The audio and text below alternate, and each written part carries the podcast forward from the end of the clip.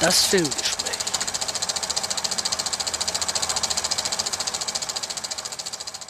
Hallo und herzlich willkommen zum Filmgespräch hier auf Radio Lora 92,4 Megahertz. Mein Name ist Sebastian Menzel. Mit mir im Gespräch wieder Ingrid Schölderle. Hallo, alle miteinander. Sie hören unser 65.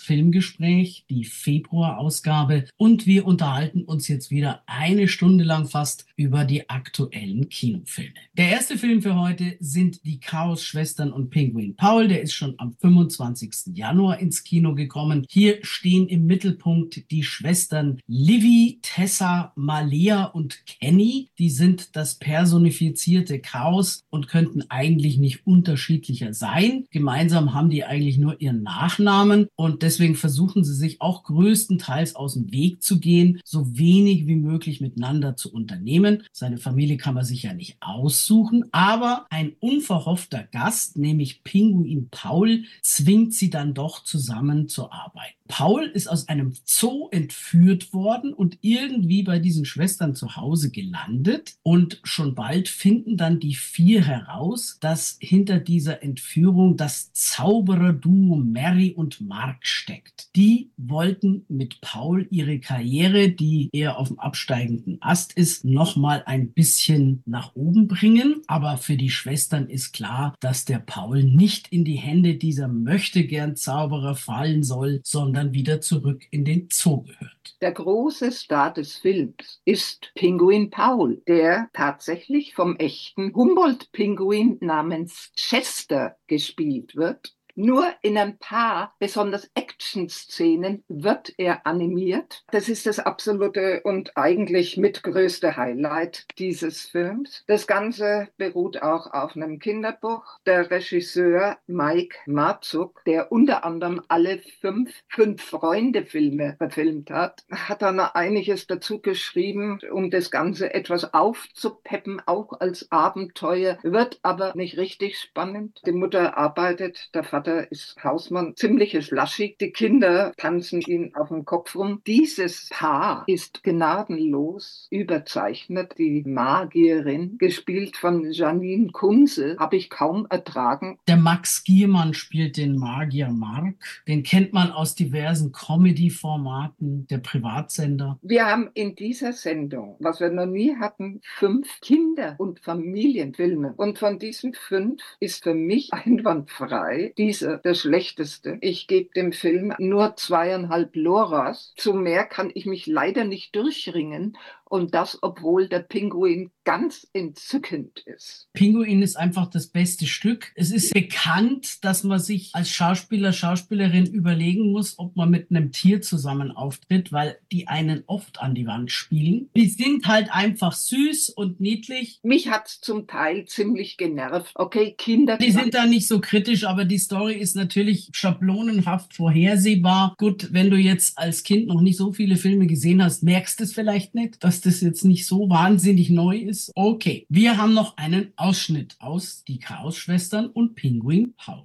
So, und ab jetzt habe ich hier das Kommando. Kommt. Und Livy, jetzt hör mal bitte auf zu schmollen. So. Darf ich vorstellen? Ein Pinguin heute Morgen in meinem Zimmer. Was? Wann? Wo? Nuschelig? Ein Pinguin heute Morgen in meinem Zimmer. Ja, ein echter Pinguin. Pinguine fressen doch Fische. Auch Silberfische? Nein, das mag nun wirklich niemand. Wie kommst du denn hierher?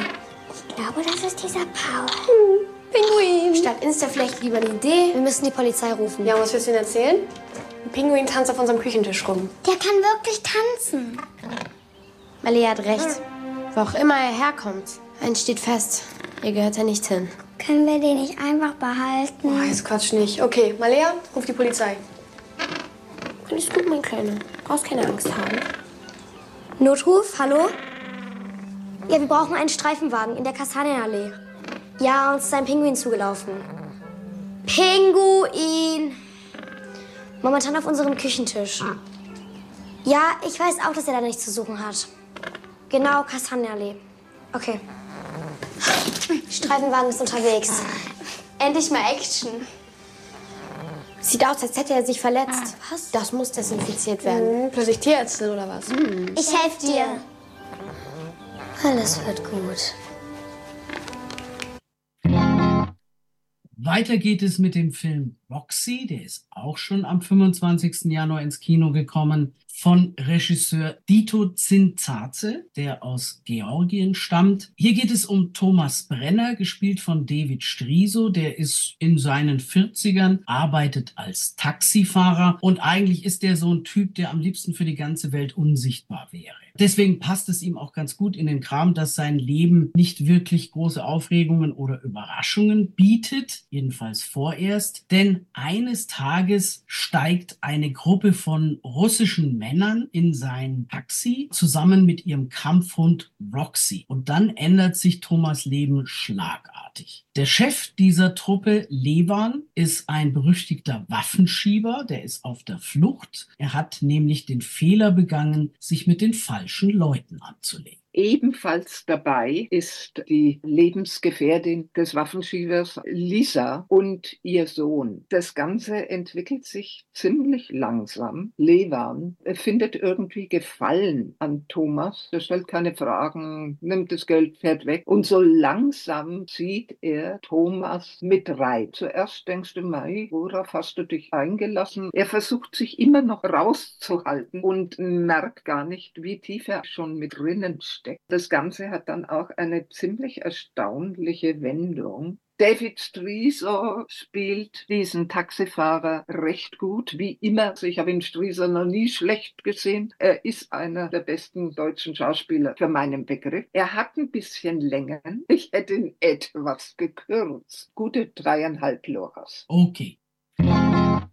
Damit kommen wir zum dritten Film, dem letzten, der schon am 25. Januar ins Kino gekommen ist, Stella, ein Leben. Dieser Film spielt in der Zeit des Dritten Reichs und basiert auch auf einer wahren Person. Im Mittelpunkt steht die junge Stella Goldschlag, die wird gespielt von Paula Bär. Sie ist der Schwarm der Jungs auf der jüdischen Schule in Berlin. Ein blondes Mädchen, die davon träumt, irgendwann mal als Jazzsängerin Karriere zu machen, berühmt zu werden. Natürlich ist ihr Leben seit der Machtergreifung der Nazis bedroht, wird dann ins absolute Chaos gestürzt, als sie inmitten der Wirren des Zweiten Weltkriegs 1943 mit ihrer Familie in den Untergrund gehen muss, um den Nazimördern zu entgehen. Sie wird allerdings verraten, von der Gestapo gefangen genommen, gefoltert. Die Nazis machen aus ihr eine sogenannte Greifer, damit sie und ihre Familie nicht nach Auschwitz deportiert werden, muss sie andere Jüdinnen und Juden ans Messer liefern. Sie hat bis zum Kriegsende unzählige unschuldige Menschen an die Gestapo ausgeliefert. Der Regisseur Kilian Rito, der unter anderem auch den recht guten Film Unseren Hass bekommt ihr nicht und Gladbeck gedreht hat, hat sich sehr genau an die Prozessakten gehalten. Der Film ist Ereignis nach Ereignis aberzählt, aber so fürchterlich es ist, er hat mich nicht ins Herz getroffen. Stella Goldschlag, die natürlich auch Opfer ist, weil sie wird von den Nazis zusammengeprügelt und erpresst. Sicher hätte sie Nein sagen können, aber sie haben nicht nur ihr Leben bedroht, sondern auch das ihrer Eltern. Und darum hat sie eingewilligt, ihre jüdischen Freunde und Mitbürger zu verraten.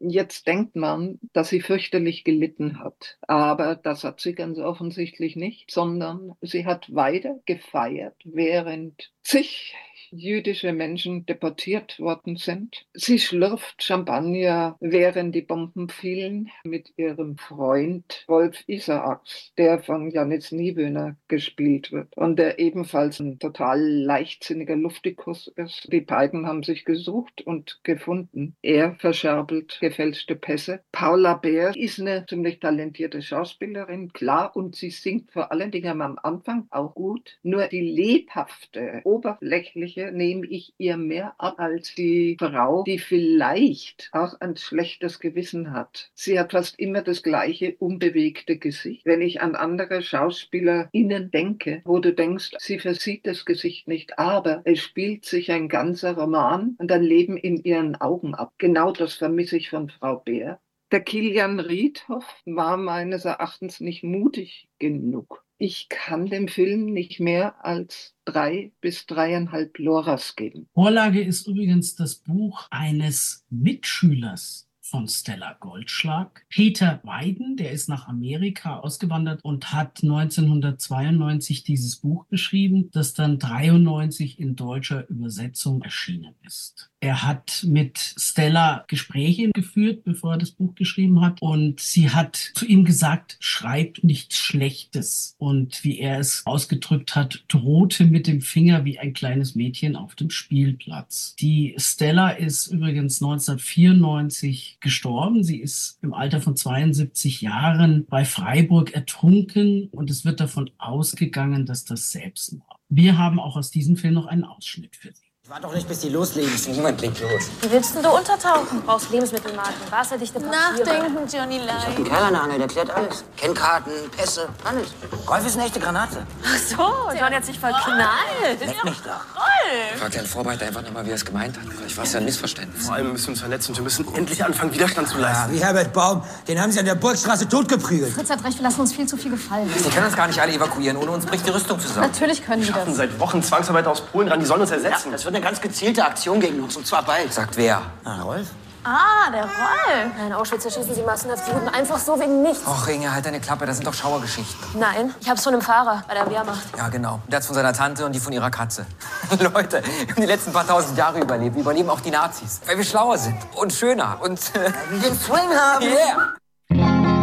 Wir kommen zu den Starts von heute, 1. Februar, und da beginnen wir mit einer Agentenkomödie Argyle. Hier geht es um Ellie Conway. Sie ist eine erfolgreiche Autorin, gespielt von Bryce Dallas Howard. Die kennen wir zum Beispiel aus Das Mädchen aus dem Wasser oder der Jurassic World Reihe. Die ist berühmt geworden für ihre Agentenroman. Agent Argyle ist ihre Hauptfigur. Den sieht sie auch manchmal und spricht mit ihm. Der Film beginnt auch mit einem Ausschnitt aus einem Buch von ihr. Da ist viel Action dabei. Sie selber lebt eher zurückgezogen, hat ein Haus an einem See, wunderschön einsam gelegen und ihr einziger Mitbewohner ist ihr Kater. Das ist so ein schottischer Faltohrkater. Und eines Tages, als sie am nächsten Buch arbeitet und nicht so recht weiterkommt, eigentlich soll ihre Mutter zu Besuch kommen, beschließt sie stattdessen ihre Eltern zu besuchen. Sie ruft die Mutter an und sagt, ich setze mich jetzt in den Zug und fahre zu euch, packt ihren Kater in so einen Rucksack, in so einen karierten, wo hinten ein Fenster ist, aus dem der rausschauen kann. Und im Zug trifft sie dann auf Aiden, gespielt von Sam Rockwell, der sich ihr als Geheimagent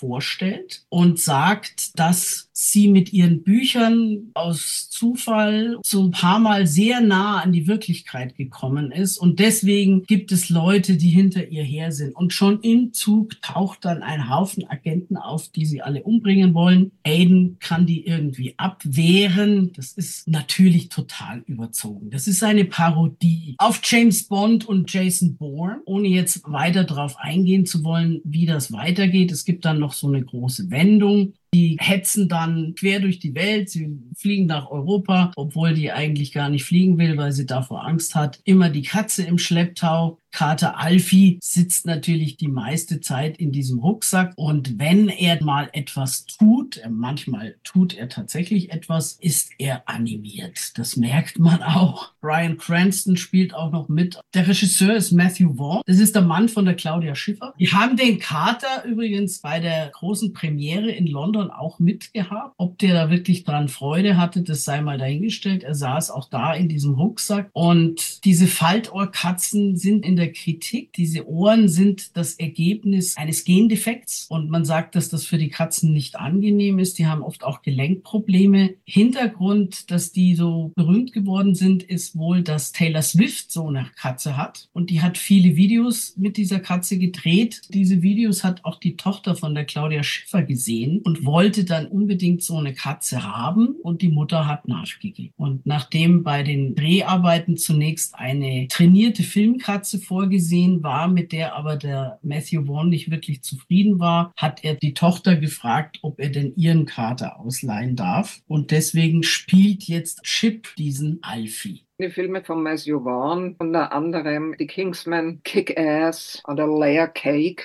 Wie gesagt, das ist eine Agentenparodie. Da ist es auch okay, dass das zum Teil total überzogen ist und unrealistisch. James Bond ist auch nicht wirklich realistisch. Es ist gut gemacht, die Action ist unterhaltsam. Und es spielt ein Kater mit Sebastian. Gib's zu. Ein Lora für einen Kater, wie ich dich kenne. die Coen Brothers haben schon gesagt, es gibt keinen Film, den man nicht dadurch verbessern könnte, dass eine Katze drin vorkommt. Kater Alfie hat auch eine wichtige Funktion für die Geschichte. Der Film dauert zwei Stunden 19 Minuten. Wurde trotz der Überlänge nicht langweilig. Es gibt ungefähr in der Mitte des Films so eine Enthüllung, einen Twist. Ich fand den ganz unterhaltsam und gebe ihm drei Loras. Trotzdem bleibt die Hoffnung, dass jetzt nicht ganz viele Leute diesen Film sehen und sagen, ach, ist der süß, jetzt will ich auch noch so einen Kater. Es wurde nämlich sogar in Deutschland schon drüber nachgedacht, die Zucht dieser Scottish Fold Katzen zu verbieten. Es geht weiter mit einem Kinderfilm, einem Animationsfilm Butterfly Tale, also Schmetterlingsgeschichte. Deutscher Untertitel Ein Abenteuer liegt in der Luft. Im Warmen lebt sich's angenehmer und deswegen ziehen die Monarchenfalter im Winter nach Mexiko, um der Kälte im Norden zu entkommen. Aber leider, nur wer fliegen kann, kann da auch mitkommen. Und der kleine Schmetterling Patrick, der muss zu Hause bleiben, weil seine Flügel sind noch nicht stark genug. Und deswegen hackt er mit seinem besten Freund Raupe Marty einen Plan aus. Die verstecken sich im Anhänger einer Reisegesellschaft und wollen so doch noch nach Mexiko kommen. Diese Reise ist natürlich voller Abenteuer. Die müssen eine ganze Menge durchstehen, um an ihr Ziel zu kommen. Diese äußerst amüsante, liebenswert gemachte Kinderfilm, übrigens eine deutsch-kanadische Koproduktion, Regie äh, Sophie Roy, ist Abenteuer, zum Teil sehr amüsante Szenen, sehr spannend spannend, sehr bunt und gleichzeitig auch, wir vermitteln den Kindern Wissen. Es handelt sich nämlich um Monarchenfalter, die auf der roten Liste stehen und äußerst gefährdet sind. Die Kinder lernen ziemlich viel, wie gefährlich es ist. Das betrifft natürlich alle Schmetterlinge. Ich fand diesen Film einfach wunderbar. Und das ist ein Fünf-Kinder-Lora-Film. Ja, unterhaltsam und lehrreich und spannend. Das ist vielleicht eine gute Idee, wenn Sie in den Faschingsferien mit dem Nachwuchs ins Kino gehen. Weiter geht es mit Ella und der schwarze Jaguar, Start ebenfalls heute. Das ist was für die etwas größeren Kinder. Hier geht's um Ella. Witzigerweise heißt sie im Original Autumn und die wächst zunächst mal im Regenwald des Amazonas auf. Ihr Vater ist ein amerikanischer Arzt und die Mutter stammt wohl aus Südamerika. Die leben da bei einem Stamm von Eingeborenen und eines Tages, als das Kind im Wald rumläuft, läuft, trifft sie auf ein Jaguar-Baby. Das nennt sie Hope. Die kleine Hope ist schwarz, aber wenn man genau hinschaut, sieht man trotzdem die Flecken. Die ziehen dann dieses Jaguar-Baby groß, das kriegt die Flasche und die zwei sind ganz dicke Freunde. Aber es kommt zu einem Drama. Die Mutter des Mädchens wird ermordet und der Vater, gespielt von Paul Green, beschließt daraufhin mit seiner Tochter nach New York zurückzugehen. Der Jaguar bleibt natürlich zurück zurück im Dschungel. Es vergehen acht Jahre. Das geht dann weiter, als Ella, die inzwischen Teenagerin ist, in New York lebt und in die Schule geht natürlich, wo sie oft in Schwierigkeiten gerät. Eines Tages erfährt sie, weil ihr Onkel, einer aus diesem Indianerstamm, einen Brief an den Vater schreibt, dass es immer wieder Probleme mit Wilderern gibt, dass da ein Staudamm gebaut werden soll und dass der Lebensraum von Tieren und Pflanzen und Menschen bedroht ist und vor allem, dass da jemand ist, die diesen Jaguar erlegen möchte oder einfangen möchte. Daraufhin beschließt Ella, da runter zu fliegen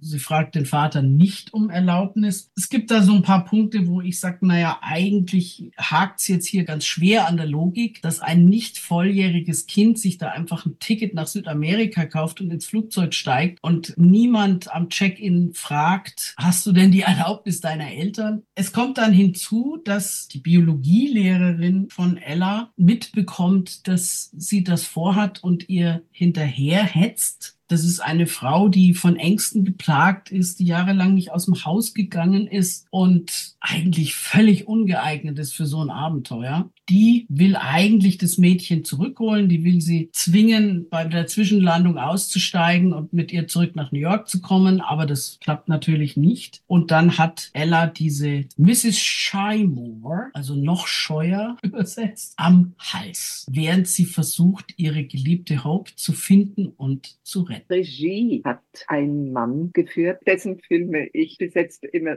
sehr geliebt habe, und zwar der Franzose Gilles de Mestre, der diesen wunderbaren Mia und der weiße Löwe, The Big Five, der Wolf und der Löwe. Morgen gehört uns auch so einen Film wie Lebensmittel auf dem Prüfstand gedreht hat. Und ich habe mich riesig gefreut auf den Film und vor allen Dingen, als der Jaguar noch klein ist, also sowas Süßes natürlich. Oder auch dieses schöne große Tier dann Story Märchen für Erwachsene. Es hakt extrem an der Logik. Und diese Lehrerin ist so überzeichnet und nervig, dass man schon gesagt haben, ist das so eine miese Schauspielerin? Aber das glaube ich noch nicht mal. Sie wird von einer Emily Beth Rickards gespielt, die ich schon öfters im Fernsehen gesehen habe. Und zwar hat sie in 155 Folgen von Arrow mitgespielt. So Comic-Verfilmungen, die war auch in The Flash und DC's Legend aber da war sie nicht so überzeichnet. Als die Figur ist einfach unrealistisch. Sie geben zwar ja. so als Hintergrundinfo, dass sie anscheinend ein bisschen auf den Vater spinnt von dieser Ella. So kann man sich's erklären, dass sie dem irgendwie gefallen will, indem sie jetzt da sich einmischt.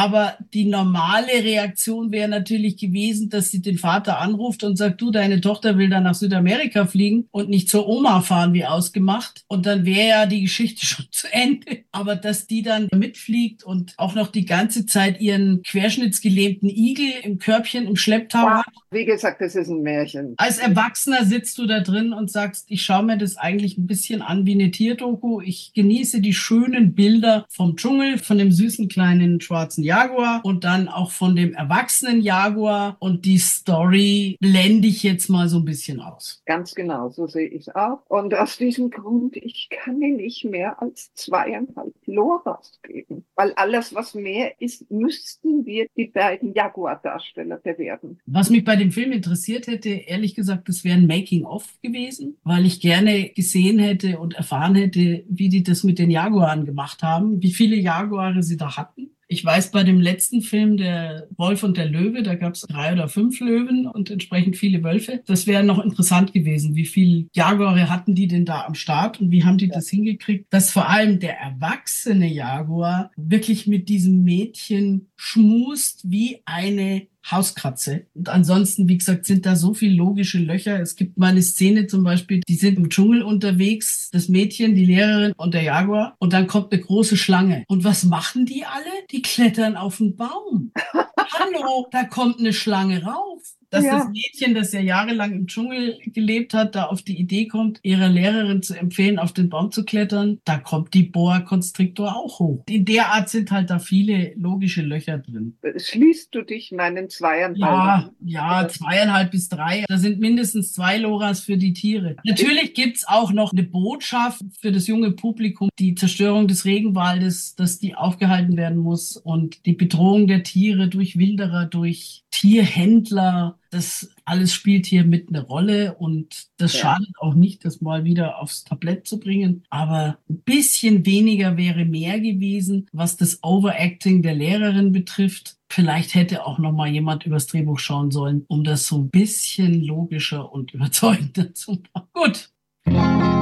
Ebenfalls heute ins Kino kommt der Film Green Border. Das ist der neue Film von Agnieszka Holland. Diese grüne Grenze, um die es hier geht, das ist die Grenze zwischen Weißrussland, Belarus und Polen, die von vielen Geflüchteten aus dem Nahen Osten und Afrika genutzt wird, um in die Europäische Union zu kommen. In diesen sumpfigen Wäldern ist Krisenstimmung. Da ist nicht unschuldig dran der Diktator Alexander Lukaschenko, der um Europa zu provozieren, den Geflüchteten durch Propaganda eine einfache Überfahrt in die EU versprochen hat, die Leute sozusagen regelrecht an diese Grenze gelockt hat. In dem Film geht es um Julia. Das ist eine Aktivistin, die ihr bequemes Leben aufgegeben hat, um hier zu helfen. Und Jan, einem jungen Grenzschutzbeamten. Die zwei treffen auf eine syrische Familie. Und eine afghanische Englischlehrerin Leila, die eine ganz wichtige Rolle spielt.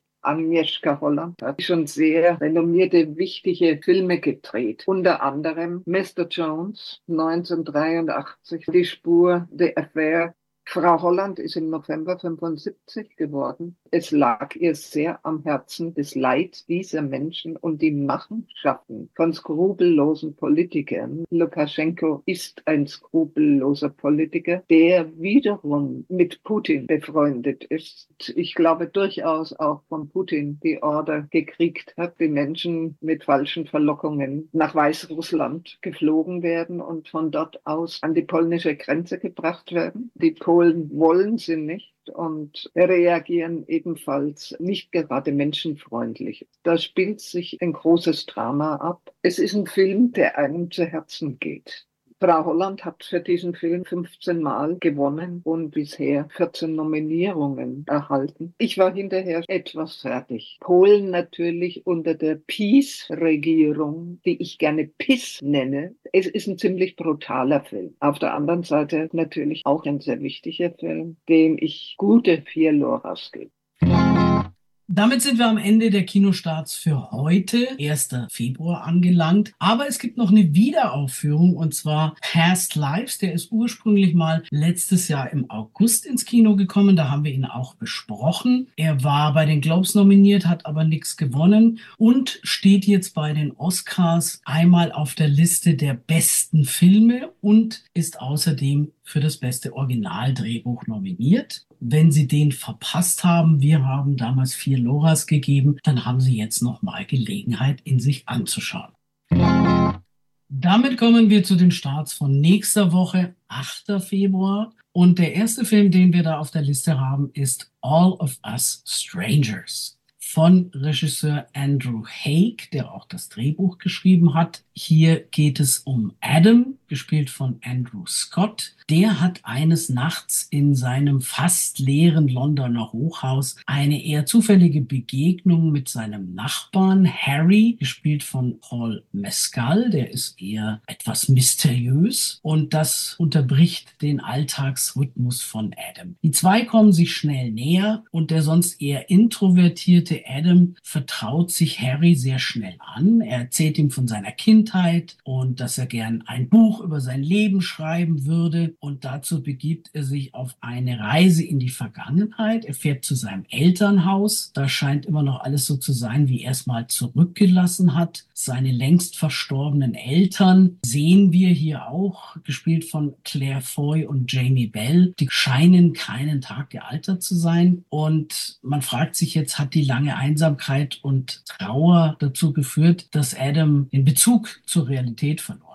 denn wie sonst kann er jetzt plötzlich hier auf seine toten Eltern treffen? Das Ganze basiert übrigens auf einem Roman, der heißt eigentlich Sommer mit Fremden und wurde geschrieben von Taichi Yamada. Adam lebt wirklich total zurückgezogen in diesem Hochhaus und versucht, ein Drehbuch über seine Familiengeschichte zu schreiben, bevor Harry in sein Leben tritt und sich eine Liebesgeschichte zwischen beiden anbahnt. Man fragt sich, sind es die Geister der Vergangenheit oder ist alles in seinem Kopf? Es ist sehr mysteriös. Harry versucht, Adam so gut wie möglich beizustehen Es ist ein etwas seltsamer Film, der immer wieder in der Zeit hin und her springt. Es gibt im Englischen diesen schönen Satz, It's not my cup of tea. Und genau das ist es bei mir. Bei mir sind es zweieinhalb Loras. Diese Art Filme muss man mögen. Wenn man da nichts damit anfangen kann, mit diesen Zeitsprüngen und dieser nicht ganz klaren, seltsamen Auftritten von eigentlich toten Personen, wo dir jetzt erstmal nicht klar ist, ist das jetzt Realität oder ist das eingebildet oder was ist das überhaupt? Ist das ein Rückblick? Das ist halt nicht jedermanns Geschmack. Lassen wir es dabei.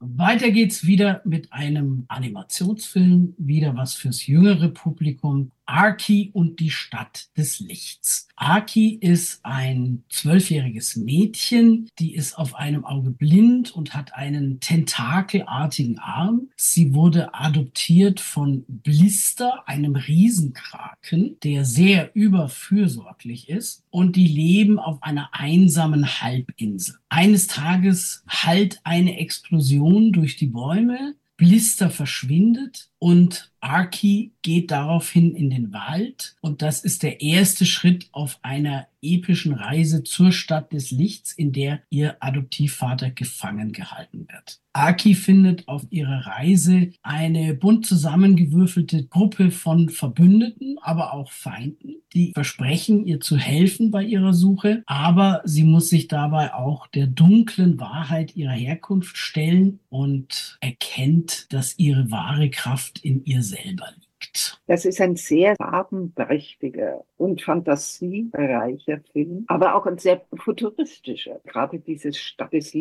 Lichts der Oberböse, Dr. Maybe, im Original übrigens gesprochen von Sam Neill, hat den Riesenkraken gefangen. Wenn er da noch länger bleibt, wird der arme Krake das wohl kaum überleben. Aki und ein paar Freunde versuchen ihn zu befreien. Es ist ebenfalls ein sehr spannend gemachter Film. Er ist nichts für kleine Kinder. Wir haben in Deutschland, was wir seit Jahren beklagen, sechs Jahre und der nächste Schritt zwölf Jahre. In vielen anderen Ländern ist da noch eine Zwischenstufe. Ich würde sagen, acht Jahre ist ein gutes Alter. Und ich gebe dem Film gute dreieinhalb bis vier Kinderloras. Ich finde immer diese amerikanische Variante mit dem PG, Parental Guidance, also nach Entscheidung der Eltern ganz gut, weil halt auch nicht alle Kinder gleich sind. Es gibt Kinder, die mit sechs schon Filme anschauen und kein Problem damit haben, die die FSK ab zwölf einstuft. Und es gibt Kinder, die sind mit zehn noch nicht so weit. Ich kann mich ja. an die Tante von mir erinnern, die natürlich vom Alter her längst alles hätte anschauen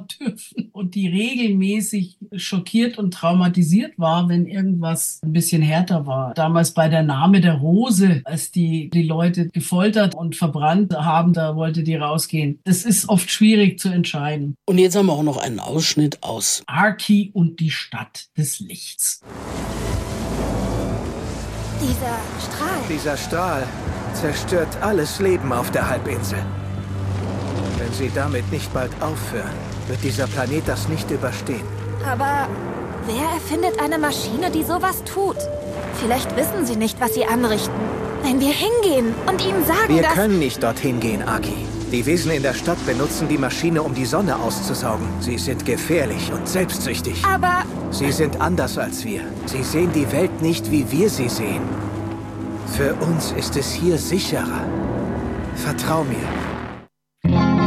Jetzt kommen wir zu einem französischen Film, einem historischen Drama mit ein bisschen Romanze. Der kommt auch am 8. Februar ins Kino und heißt Geliebte Köche. Regie geführt hat hier Tran An Hung. Hier geht es um Eugenie, gespielt von Juliette Binoche, die schon seit 20 Jahren für den berühmten Gastronomen Dodin Buffon gespielt von Benoit Magimel, kocht. Nach dieser langen Zeit ist aus einer ursprünglich geschäftlichen Beziehung mehr geworden. Aus der gemeinsamen Liebe für gutes Essen entstand irgendwann die Liebe füreinander. Dodin will Eugenie jetzt eigentlich heiraten, aber sie denkt gar nicht dran. Sie will sich ihre Freiheit bewahren und deswegen hackt Dodin einen Plan aus und dafür muss er sich jetzt selber an den Herd stellen. Das ist die Adaption eines Romans La vie et la passion de Dodon Bouffin, Gourmet, von Marcel Ruff. Der Regisseur ist Vietnamese. Wie er auf dieses Thema kam, weiß ich nicht, würde mich wirklich interessieren. Naja, dem wird halt vielleicht das Buch gefallen haben. Ansonsten, das Ganze spielt auf dem Landgut in Frankreich Ende des 19. Jahrhunderts. 80 Prozent des Films spielen in der Küche dieses Landguts. Sie lehnt jeden Heiratsantrag ab, obwohl sie ja dann abgesichert wäre. Aber ihre Freiheit geht ihr über alles. Dazu muss man wissen, in der damaligen Zeit gibst du durch die Heirat alles auf. Wenn du arbeiten willst, dann brauchst du das Einverständnis des Mannes, was übrigens bis ins 20. Jahrhundert auch bei uns der Fall war. Nicht bis ins 20. Jahrhundert, das klingt ja so nach 14, 18. Es war tatsächlich so, dass bis zum 3. Mai 1957 Frauen in der Bundesrepublik Deutschland noch die Erlaubnis des Ehemanns ja. brauchten, um zu arbeiten. Ja. Und der Mann konnte kündigen für die Frau, ohne es ihr sagen zu müssen. Damals war es zum Beispiel auch so, wenn Frauen, deren Eltern sehr begütert waren, die viel geerbt haben und die haben geheiratet, dann hatten sie überhaupt nichts. Das fiel alles den Ehemännern zu. Der Film hat eine wunderbare Ausstattung. Dieser Raum, wo sich dann immer wieder die Honoratoren der Gegend treffen zu den vollen Menüs. Aber dieser Film sollte ein absolutes Muss für alle sogenannten Gourmet-Köche, Menschen, die sich dafür halten,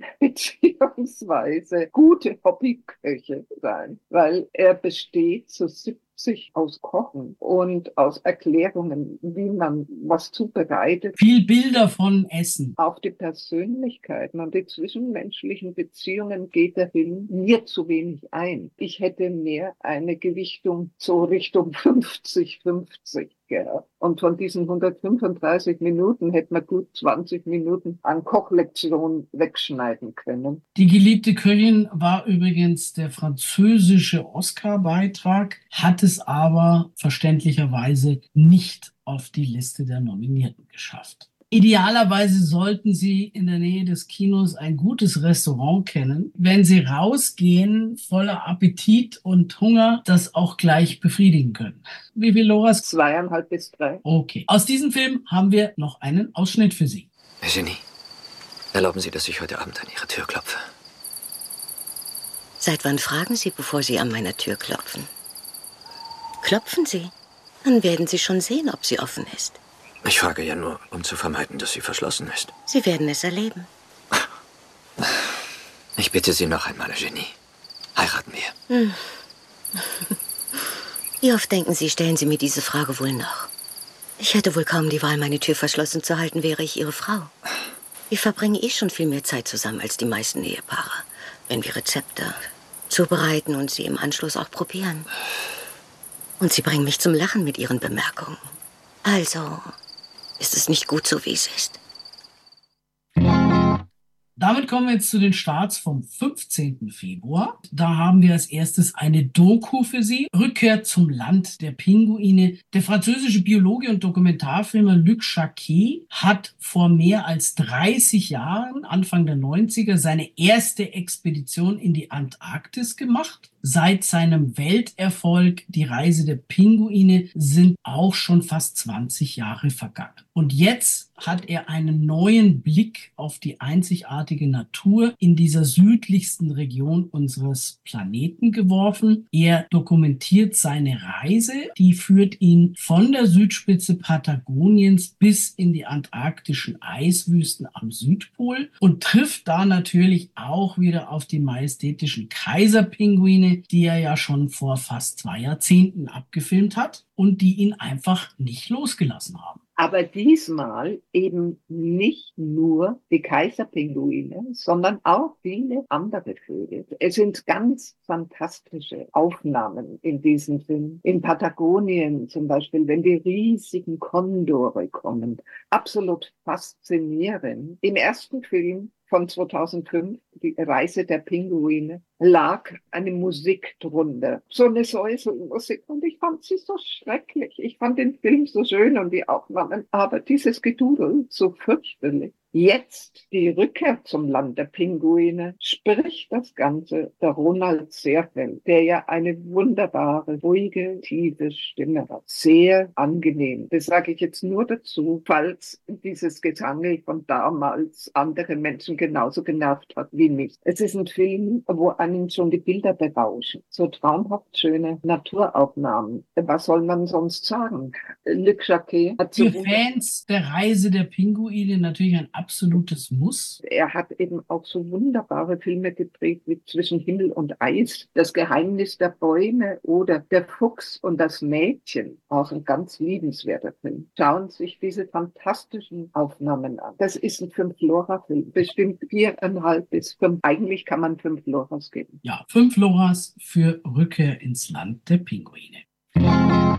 Wir haben noch einen Film, der am 15.02. ins Kino kommt. Linoleum, Untertitel Das All und All das. Hier geht es um Cameron Edwin, gespielt von Jim Gaffigan.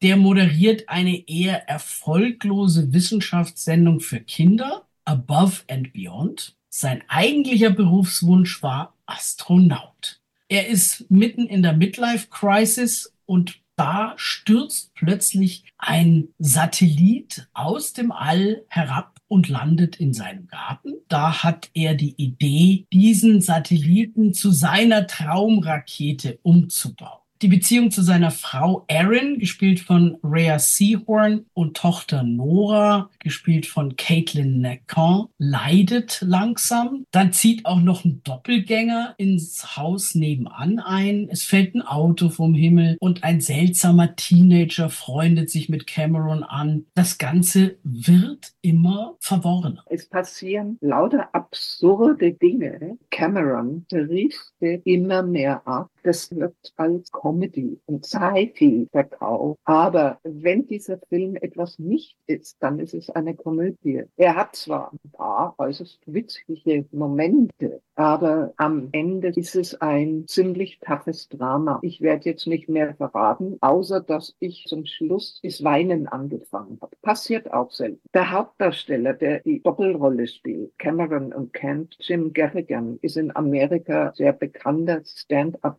Comedian, der auch viele Animationsfilme vertont hat. Ich finde, er spielt es ganz hervorragend. Mit vielen Brüchen drinnen. Es ist ein sehr sehenswerter Film. Viele Kollegen haben den verglichen mit Donnie Darko, wo auch lauter irre Sachen passieren und die Hauptrolle von Jay Gyllenhaal gespielt wird. Das ist bei mir ein guter Vier-Lora-Film. Vier bis viereinhalb Lora. Ja.